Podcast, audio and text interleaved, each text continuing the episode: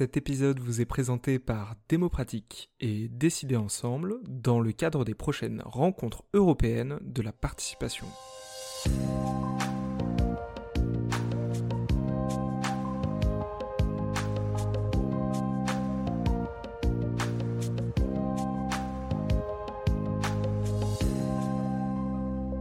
Bonjour à toutes et à tous, c'est Nicolas qui vous parle pour Démopratique. Dans ce troisième épisode de préparation aux rencontres européennes de la participation, on va traiter de la controverse thématique la démocratie participative, source de plus d'égalité ou miroir grossissant des inégalités On commence tout d'abord par une présentation de cette controverse par William.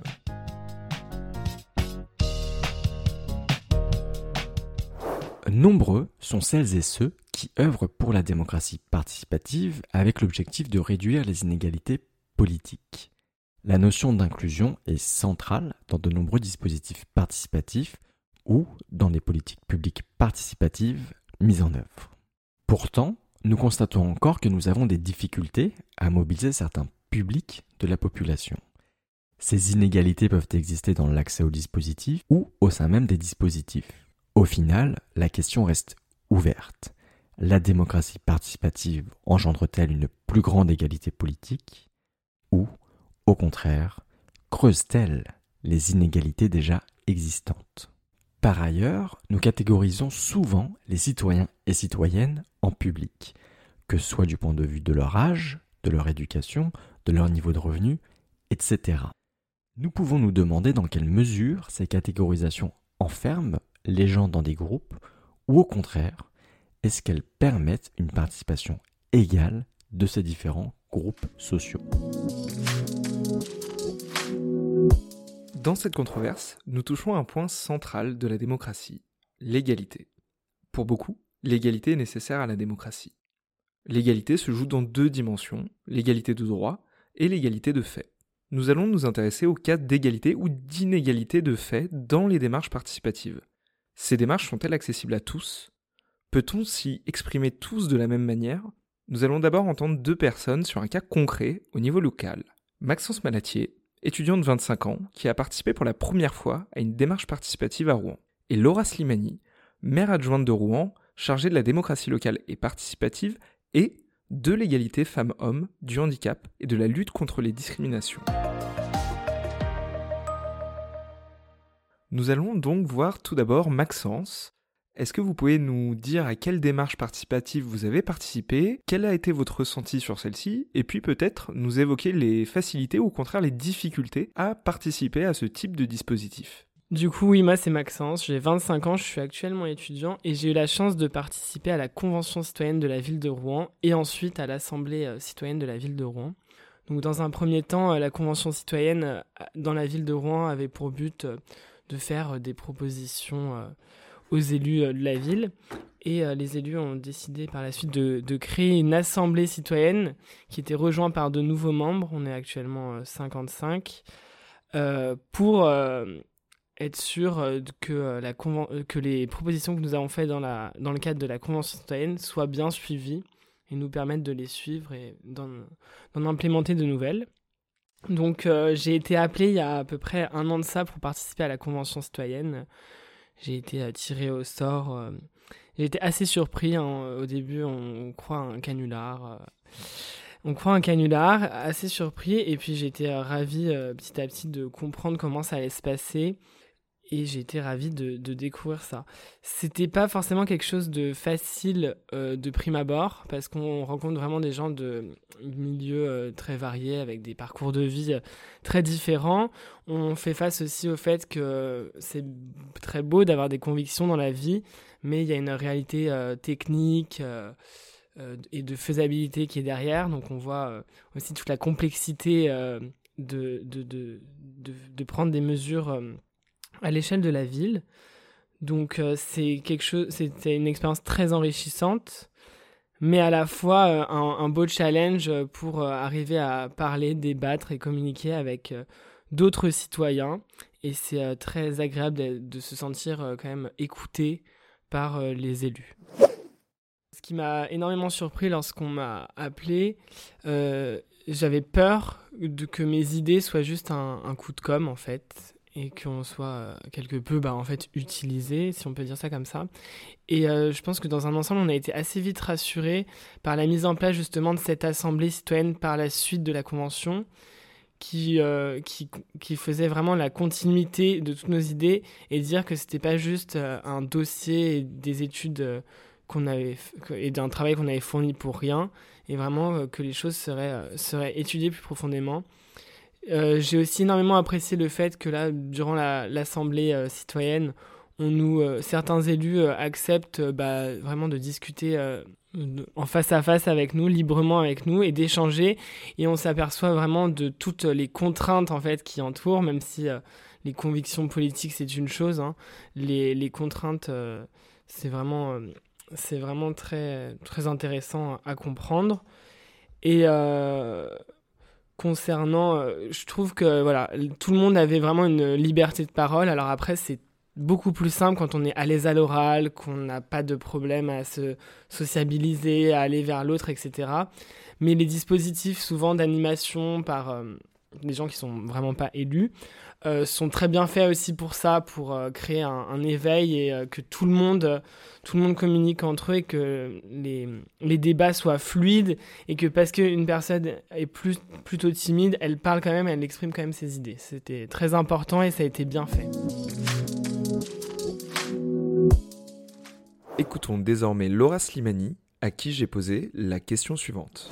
En tant qu'élu, quelles sont selon vous les deux trois questions à se poser concernant un dispositif participatif afin de limiter les discriminations avant, pendant et après le dispositif? Alors, euh, c'est vrai que euh, quand on est élu en charge de la participation citoyenne, si on veut que ça soit euh, le reflet euh, de euh, ce que les gens de votre ville pensent ou de notre ville pensent, souhaitent, de leurs besoins, de leurs envies, etc.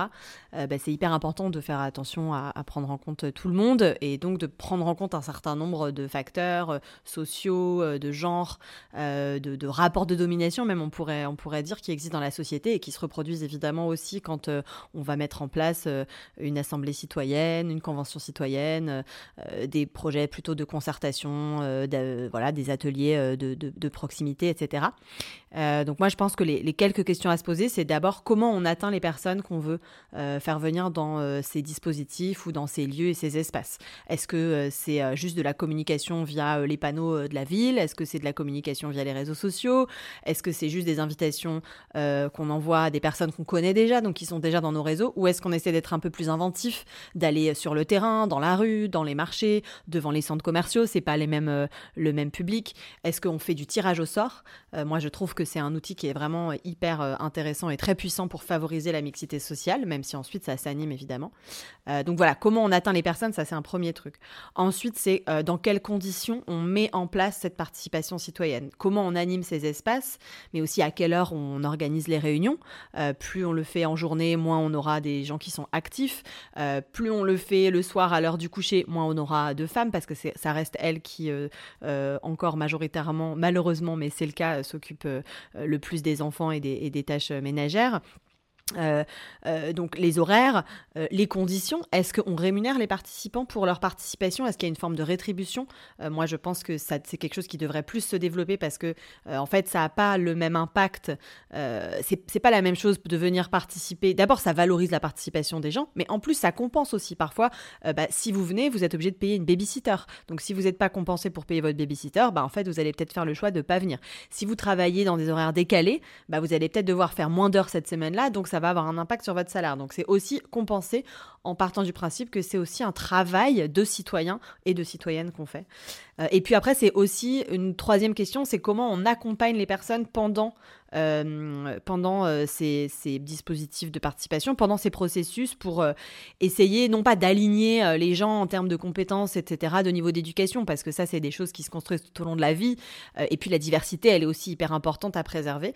Mais comment quand même, quand on va parler de certains sujets un peu techniques, on, on, fait des mises à niveau, on organise des formations, dont une partie est obligatoire, les autres facultatives et comment on a aussi une approche de la participation dans l'animation qui permet à ce que que tout le monde prenne la parole et à ce que tout le monde puisse s'exprimer de manière différente? Il n'y a pas que l'oral, il y a aussi l'écrit, il y a aussi les petits groupes qui sont plus simples pour certaines personnes que les grandes assemblées. Donc tout ça, c'est des choses qui vont influer sur la capacité des, gens à s'exprimer, à assumer leurs opinions aussi, surtout quand ils sont minoritaires ou quand ils pensent l'être et quand ils sont pas sûrs d'eux et d'elles. voilà.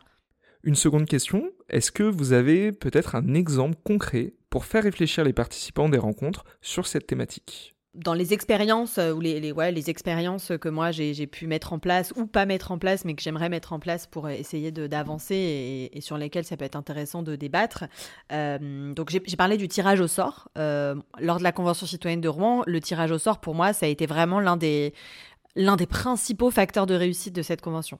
Euh, et, ce qui, et ce qui était hyper intéressant, c'est que quand on a accueilli les, habitants le, premier soir, et je pense Maxence s'en souvient, j'ai posé la question de qui avait déjà participé à des dispositifs de participation citoyenne de la ville de Rouen. Et je pense qu'il y avait une personne ou deux personnes max qui ont levé la main sur les 35 euh, euh, personnes qui étaient là. Donc ça veut dire que ça a vraiment marché, c'est-à-dire qu'on a atteint des gens qui d'habitude ne participaient pas. Et en plus, ce qui était hyper intéressant, c'est que moi j'ai cette analyse-là en tout cas, euh, les personnes qui sont restées ensuite pour l'Assemblée citoyenne ne sont pas forcément les personnes qui étaient au départ les plus enthousiastes par enthousiasmées par la démarche. En tout cas, c'est pas les gens qui, euh, euh, ouais, qui étaient au départ les plus à l'aise. Et il y, a pas mal de personnes qui étaient assez sceptiques sur la démarche au départ, qui avaient peur d'être instrumentalisées ou qui euh, euh, se sentaient pas forcément à l'aise, comprenaient pas pourquoi on leur demandait leur avis à, eux parce qu'ils n'avaient pas d'expertise particulière. et en fait, c'est parfois, bah, je trouve que ces personnes-là sont presque plus restées que d'autres pour qui c'était peut-être plus naturel qu'on leur demande leur avis. voilà. Donc je trouve que du coup, c'est un renversement qui est assez intéressant et donc j'encourage vraiment cette démarche. Et après, moi, je trouve que sur la question de la place des femmes dans ces dispositifs, euh, bah, en fait, ce qu'il faut faire, c'est compter je trouve que c'est hyper important de compter le nombre de femmes déjà qui participent, mais aussi dans les prises de parole, comment ça se répartit entre les femmes et les hommes. Euh, et quand on fait en général ce travail de décompte, on s'aperçoit tout de suite qu'il euh, y a plein de choses à faire pour améliorer euh, la, place des femmes dans, non seulement en termes quantitatifs, mais aussi en termes qualitatifs, dans la place qu'elles peuvent prendre dans ces espaces-là. Et un autre truc que moi j'aimerais beaucoup qu'on puisse essayer, je ne sais pas si aux rencontres de la participation on le mettra en place, peut-être pas parce que c'est plus en journée, mais quand on fait des choses en soirée, ou le week-end. Ben moi, je trouve que mettre en place de la garde d'enfants, c'est quelque chose euh, qui euh, doit vraiment être exploré. On le fait parfois sur certains événements à Rouen. Euh, et, et, parce que, en fait, ça permet aux parents, que ce soit des hommes ou des femmes, de pouvoir participer à des événements sans avoir, encore une fois, soit à dépenser des sous pour une babysitter, soit à choisir si c'est monsieur ou madame qui va venir. Et en général, quand on a à faire ce choix-là, et eh ben, en fait, on sait statistiquement que c'est plutôt les hommes qui vont participer et les femmes qui vont s'occuper des enfants. Donc voilà, pour renverser ça, il y a des, choses à mettre en place. Et la garde d'enfants, ça peut être euh, un outil.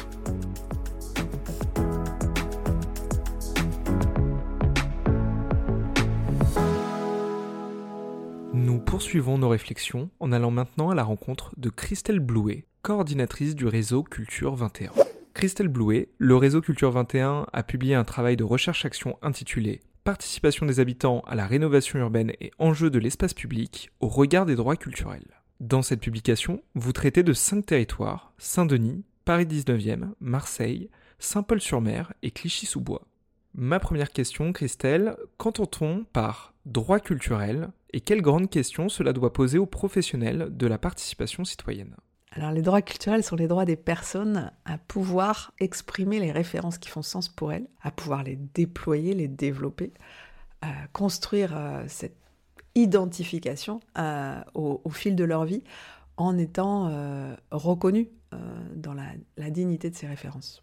La culture entendue de ce point de vue ouvre très grand le prisme, beaucoup plus grand que ce qu'on a l'habitude de faire parce que jusqu'à présent, la, question culturelle, en France en tout cas, était, était, très entendue du point de vue des arts et des lettres, de la création du patrimoine éventuellement, mais, mais pas à, cette, à ce niveau-là.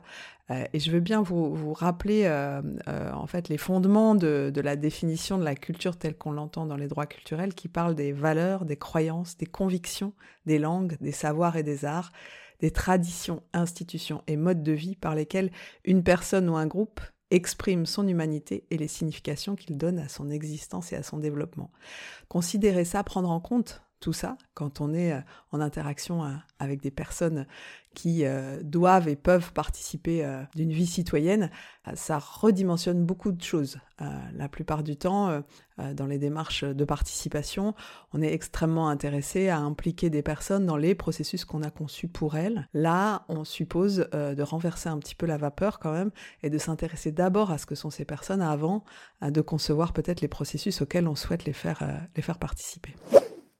Je pense que euh, l'ensemble des professionnels de l'action publique peuvent transformer un peu leur action avec cette, cette idée que leur euh, mission est de devenir plutôt mailloticien que prescripteur et de travailler euh, la connaissance des milieux, la connaissance des personnes et de d'augmenter le tissage des liens entre ces personnes et ces milieux. Donc ça suppose de ne plus travailler de manière euh, aussi sectorielle, aussi cloisonnée. Ça suppose de retrouver euh, la fameuse transversalité appelée des vœux de beaucoup de politiques publiques, mais peu réalisée parce qu'elle est peu fondée en fait en termes de de principes.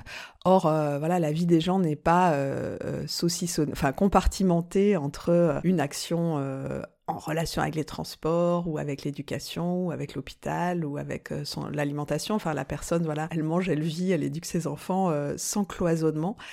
Je pense que le, terme faire participer est une euh, ineptie. on ne fait pas participer, on participe, on en est ou on n'en est pas en fait. Et pour que les gens se sentent concernés, il faut qu'on s'attelle à, prendre en compte ce qui fait sens pour elles. Pourriez-vous nous donner un exemple de frein à la participation égale de tous à la vie de la cité? Un exemple concret de ce qu'on peut faire pour lever ce type de frein.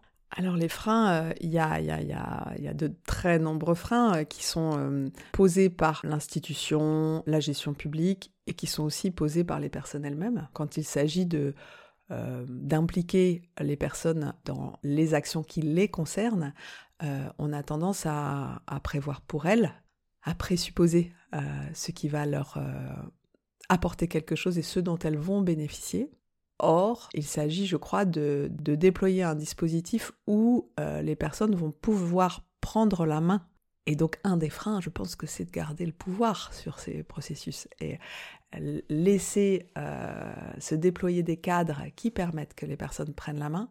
C'est quelque chose qui est encore très difficile. On a euh, dans ces schémas-là souvent euh, une sorte de, de, démarche euh, assez euh, normative qui explique aux personnes comment elles doivent bien participer, comment elles doivent être de bons citoyens, sous-entendant que si elles ne sont pas, si elles ne conviennent pas à ces schémas, à ces manières de vivre, à ces manières de dire, elles ne seraient peut-être pas de bons citoyens. Donc euh, l'attitude de la force publique, on va dire, vis-à-vis des personnes, même dans les démarches de participation, est relativement euh, conditionnante, voire pas relativement, totalement conditionnante parfois. Mais les personnes ont aussi, euh, dans ces cas-là, un attendu parfois de vouloir être les bons élèves, d'avoir la bonne réponse, supposant qu'on attend d'eux quelque chose de précis et ne s'impliquant pas véritablement à partir de leurs propres valeurs. Euh, ce qu'on a remarqué dans la majorité des processus auxquels on, a été confronté euh, dans l'action publique euh, qu'on accompagne, hein, en accompagnant les collectivités sur la mise en œuvre des droits culturels, c'est qu'on présuppose pour les personnes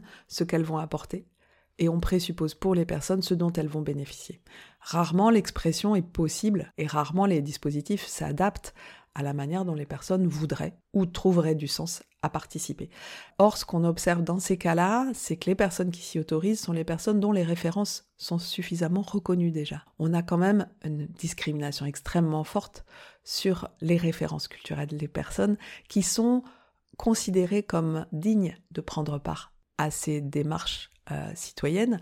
Donc c'est en gros les codes d'une population plutôt bourgeoise, plutôt blanche, euh, plutôt euh, éduqués, qui vont devenir le repère euh, de la manière d'être un bon citoyen. Et ça, en matière de, respect de la dignité des personnes et de souhait d'implication plus forte des personnes à la vie de la cité, dans leur grande diversité, dans leur diversité de leur mode de vie, dans la diversité de leurs valeurs, pose quand même grandement question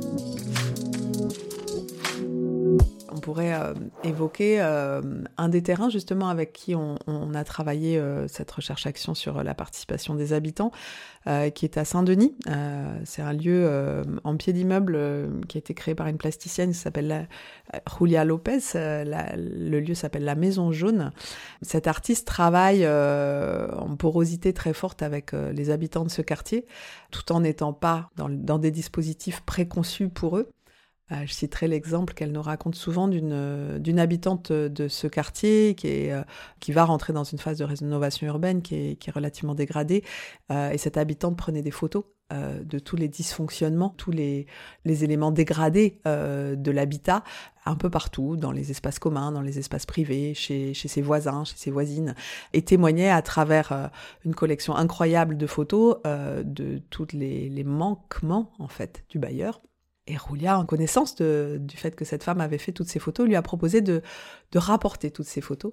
Elles ont imprimé les 1000 photos et fait une sélection d'images euh, où euh, cette plasticienne a, mis en fait l'habitante en situation de, considérer euh, son témoignage comme, comme une œuvre, comme un patrimoine comme quelque chose qui, qui dépassait l'idée de la plainte, mais qui devenait, qui prenait un autre statut, qui pourtant répondait à la question de sa participation active à la dénonciation de cette situation et qui en même temps montait d'un cran, on va dire, euh, la possible réception de ce témoignage, euh, mettait sans doute le bailleur en situation euh, extrêmement visible quant à ses manquements et, et, transformait, de mon point de vue, bien davantage la possibilité peut-être que on réponde à on réponde à ces, à ces attentes-là. Alors, je ne sais pas si crois pas hein, que les logements ont été euh, euh, rénovés plus vite. Il n'empêche, je trouve que ça témoigne d'une d'une démarche qui euh, qui dépasse le fait de de collecter les attendus des citoyens et, et de ne leur restituer que qu'un petit bout d'eux-mêmes. Quoi. Là, euh, cette habitante est devenue, euh, à travers une exposition qui a eu lieu aux côtés d'autres œuvres, un témoin et, une citoyenne active, on va dire, euh, dans sa communauté pour, pour participer à l'amélioration de leurs conditions de vie.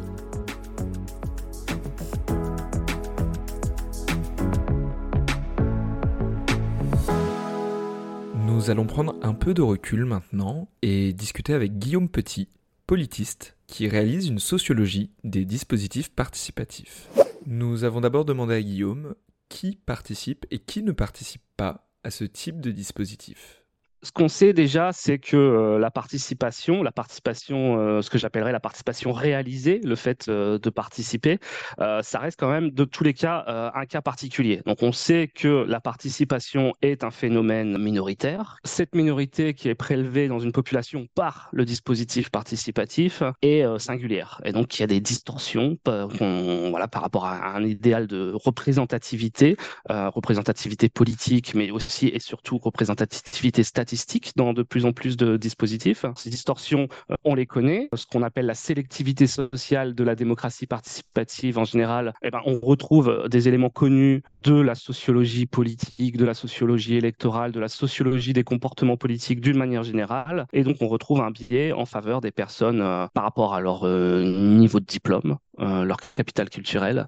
leur stabilité professionnelle, leur rang professionnel, leur catégorie socio-professionnelle, le fait d'être actif ou inactif actif. Et enfin, une donnée à laquelle on pense peut-être moins, mais qui est relativement importante, notamment dans les dispositifs des démocraties locales, euh, c'est le rapport à la propriété. Donc le fait d'être propriétaire, ou en tout cas le fait d'être locataire, ou l'ancienneté de résistance pour les locataires, le fait d'être locataire depuis longtemps, intégré dans son quartier. Donc voilà, la participation et la non-participation, aussi du point de vue d'un même individu, c'est aussi peut-être tout simplement différentes étapes de sa vie. C'est-à-dire qu'on peut être participant puis non participant. Il y a aussi des phénomènes voilà, d'investissement différencié, de retrait euh, en fonction de la carrière professionnelle, en fonction de la vie parentale, en fonction voilà différentes étapes de la vie. Euh, mais il y a aussi des choses euh, qu'on retrouve partout. C'est une certaine domination au sens où voilà c'est la, la, norme dominante de ceux qui participent. et là qu'on retrouve en fait des choses un peu universelles quand même qui sont euh, le capital culturel, le capital économique, le capital social. Euh, et ça, c'est des, outils sociologiques qui nous permettent de penser correctement, à peu près, en tout cas de donner une approximation euh, de la capacité, de l'inégale capacité, de l'inégale volonté de participer ou de ne pas participer. Ces propos de Guillaume Petit portaient principalement sur les dispositifs avec auto-recrutement. Nous lui avons posé la question pour les dispositifs avec un recrutement ciblé, comme les mini-publics avec tirage au sort. Que pense-t-il du tirage au sort en ce qui concerne l'inclusion, l'égalité et les inégalités? Le tirage au sort permet d'aller contre une forme d'autocensure, d'autosélection dans le fait d'aller vers. Mais on voit aussi que le tirage au sort euh, ne suffit pas. Donc que fait le tirage au sort? C'est qu'il va euh, extraire euh, des individus pour les faire venir dans le dispositif participatif, qui va les convaincre d'aller au-delà euh, d'une possible réticence ou même d'une possible, le plus souvent, euh, ignorance de l'invitation. Et donc, le tirage au sort va créer les conditions pour que l'offre de participation soit plus forte. En tout cas, qu'elle ait la capacité d'aller vers le participant. Et donc, en un sens, on va augmenter euh, la possibilité euh, de participer grâce au tirage au sort. Reste que la volonté ne va pas être totalement chamboulée euh, par le tirage au sort. D'abord parce qu'on voit que les études qui sont menées montrent qu'il y a une certaine réception du tirage au sort qui est différenciée. On sait qu'en général, pour tirer au sort, euh, par rapport, par exemple, aux démarches qui fonctionnent par euh, l'envoi d'un courrier et ensuite euh, réception de ce courrier, on sait que c'est entre 1%, 3% de taux de retour. Et ensuite, au sein de ces 3%, il y a forcément une grosse distorsion le tirage au sort euh, crée un, microcosme, mais il va devoir euh, compenser fortement euh, l'absence prévisible de certaines catégories. Donc le tirage au sort va permettre de faire ça, mais ce faisant, là déjà, ce qu'on observe, c'est que le, tirage au sort va devoir sursélectionner dans certaines catégories, et donc finalement des personnes qui vont remplir un quota difficile, par exemple parmi les plus jeunes ou parmi les, les, catégories ouvrières, vont être sursélectionnés et donc typiquement vont être moins typiques euh, de leur catégorie. Après, il faut voir aussi un deuxième grand point du tirage au sort, c'est qu'est-ce qu'on fait quand on tire au sort. Et donc, en fait, ce qu'on mesure quand on tire au sort, c'est aussi euh, la légitimité de l'invitation et de l'institution qui arrive à tirer au sort. Tout le monde ne va pas avoir la même propension à accepter l'invitation selon la force de la puissance invitante, en un sens. Donc, on retrouve ça. Et après, une fois tout ça réalisé, faut voir aussi que le tirage au sort recrée un groupe on va retrouver probablement des différences euh, d'aisance dans la prise de parole, euh, de capacité à imposer son opinion, de capacité à trouver son opinion légitime. Et ça, après, il faut aller dans le détail des dispositifs euh, délibératifs. Et donc, ça, c'est une question aussi de, des enjeux de facilitation, de reprise en main, de restitution de la parole, de respect de la parole euh, donnée. Et donc ça, c'est des enjeux qui se retrouvent au niveau micro, et donc on voit que le tirage au sort euh, ne résout pas ça. Nous avons ensuite rebondi sur une idée développée dans l'un de ces articles de recherche. Faire participer ne signifie pas forcément faire démocratie. Voici son explication.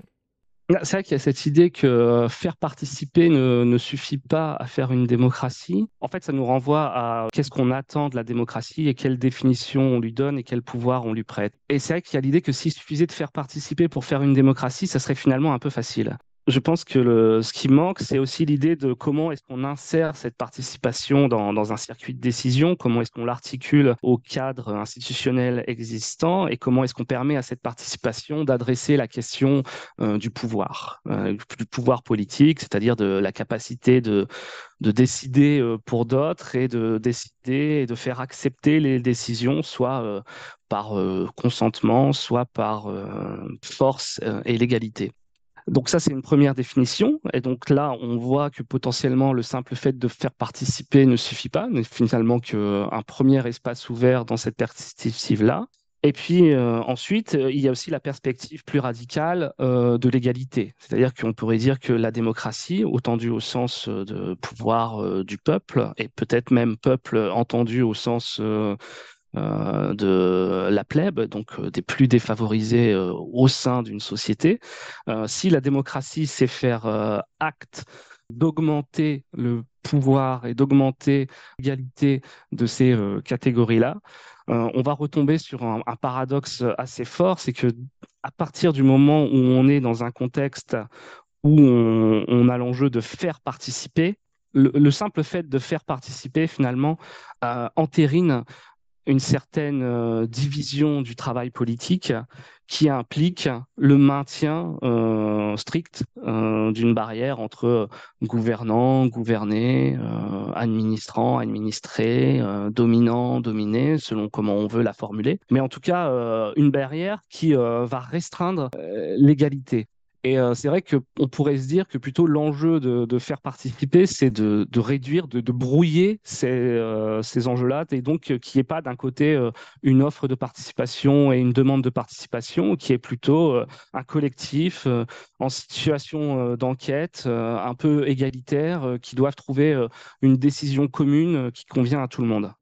Enfin, nous avons demandé à Guillaume s'il avait un dernier élément pour nous faire réfléchir sur ce thème de l'inclusion avant les rencontres européennes de la participation 2023. Oui, bah, la question euh, que je poserai euh, aux participants, notamment en lien avec cette euh, thématique de plus d'égalité ou de miroir grossissant des inégalités, ce serait peut-être simplement de se poser la question de renverser cette question de participation, pourquoi les gens participent, pourquoi les gens ne participent pas, etc., pour reconnaître un petit peu les, les bonnes raisons de ne pas participer euh, au dispositif euh, dont ils ont la charge.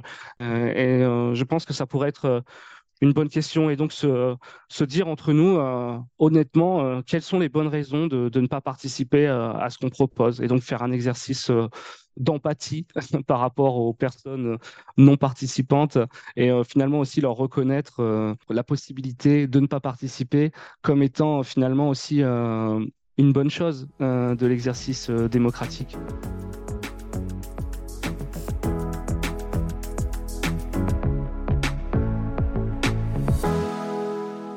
Chères auditrices, chers auditeurs, nous vous retrouvons la semaine prochaine pour le quatrième et dernier épisode de préparation des rencontres européennes de la participation.